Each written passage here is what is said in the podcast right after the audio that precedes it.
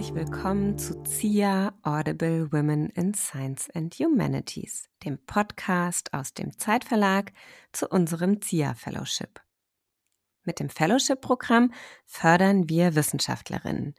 Gemeinsam mit Partnern und Partnerinnen, Institutionen wollen wir Sichtbarkeit herstellen und Persönlichkeitsentwicklung für Wissenschaftlerinnen anbieten. Und dazu auch dieser Podcast, wo wir in kleinen Snippets einen Einblick geben wollen in die Forschung unserer Fellows. Ich freue mich sehr, dass deshalb Nursan heute den Weg auf sich genommen hat, quasi digital. Und äh, meine Gästin ist in dieser Podcast-Folge nur sonst wäre toll, wenn du dich einmal vorstellst. Wer bist du? Was machst du gerade? Mhm, ja, sehr gerne. Auch erstmal vielen Dank für die Einladung, liebe Hanna. Ich bin Nussan Celik und bin seit letzter Woche ähm, wissenschaftliche Mitarbeiterin am Exzellenzklasse Temporal Communities an der Freien Universität Berlin. Ah ja, und bist ursprünglich, glaube ich, Philosophin, richtig? Philosophen und Germanistin, also studiert zumindest, habe ich beide, beide Fächer. Okay, und dann promoviert Literaturwissenschaften, ne? Genau, genau, in der Germanistik. Super.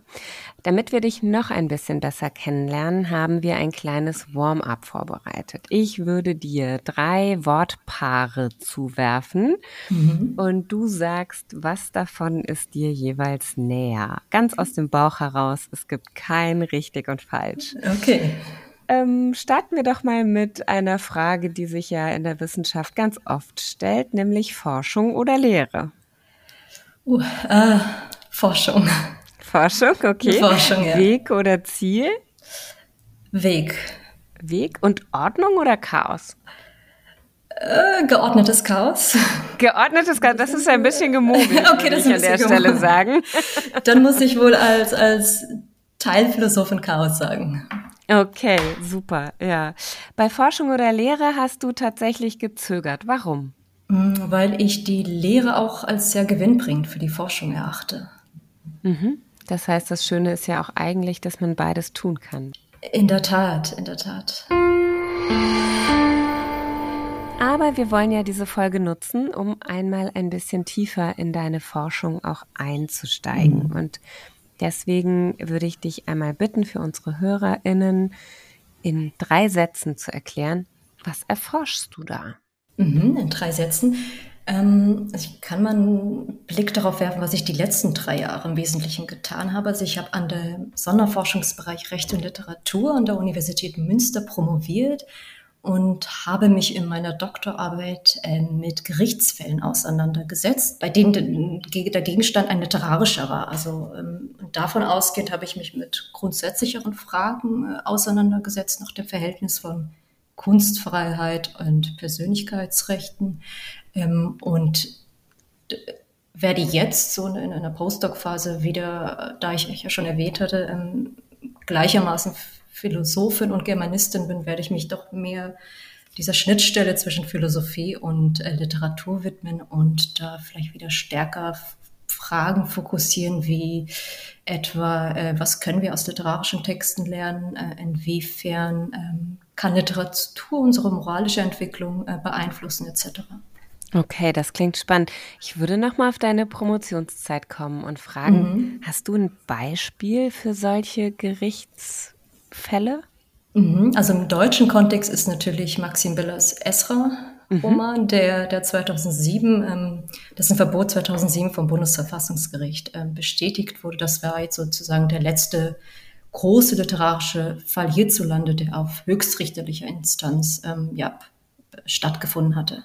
Sehr schön finde ich, du hast vorhin bei Weg oder Ziel gesagt, das ist der Weg. Ähm, so ein bisschen sagst du auch, du veränderst jetzt nochmal deine Forschungsrichtung. Warum ist das so? Genau, also es ist ähm, zum einen natürlich, weil es ähm, mit Blick auf eine Professur ähm, immer klug ist, da sich möglichst fachlich möglichst breit aufzustellen, aber natürlich auch, weil man, also wenn man jetzt schon, also ich habe jetzt drei, etwas mehr als drei Jahre mich mit einem spezifischen Thema auseinandergesetzt, da ist es für mich ja natürlich, dass dann nach einer gewissen Zeit das Interesse kommt, dann da neue Schwerpunkte zu setzen.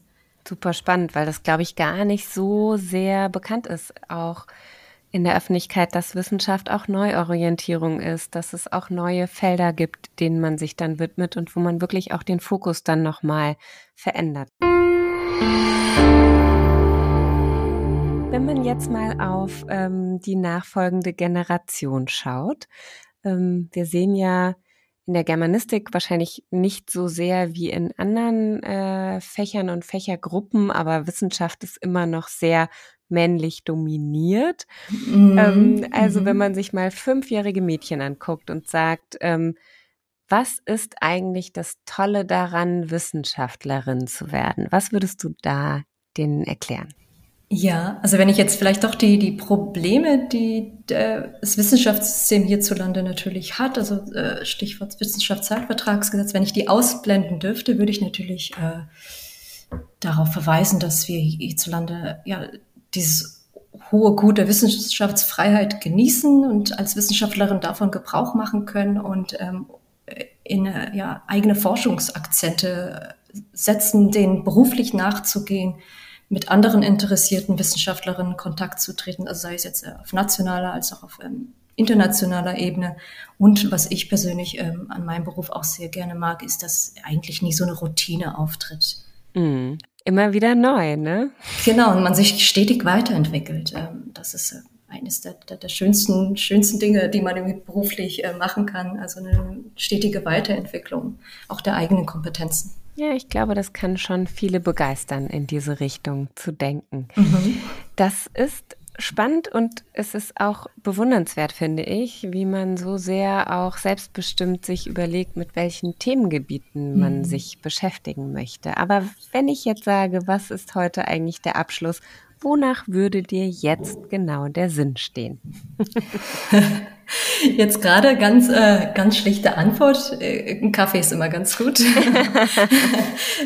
genau, und dann so ein bisschen noch was zu schreiben heute. Okay, dann wünsche ich dir dabei ganz viel Freude. Nursan, vielen Dank, dass du da warst. Ganz herzlichen Dank, liebe Hanna. Vielen Dank. Ich mich gefreut. Und uns so ein bisschen auch mitgenommen hast. Und ich glaube, jeder, der sich dafür interessiert, findet bei uns auf der Website ja auch nochmal dein Profil und wir geben auch gerne, stellen gerne den Kontakt her, wenn Expertinnen gesucht werden aus deinen Gebieten. Mhm. Und ich bin mir sicher, dass wir auch von dir noch hören werden in der Wissenschaft. Ganz herzlichen Dank.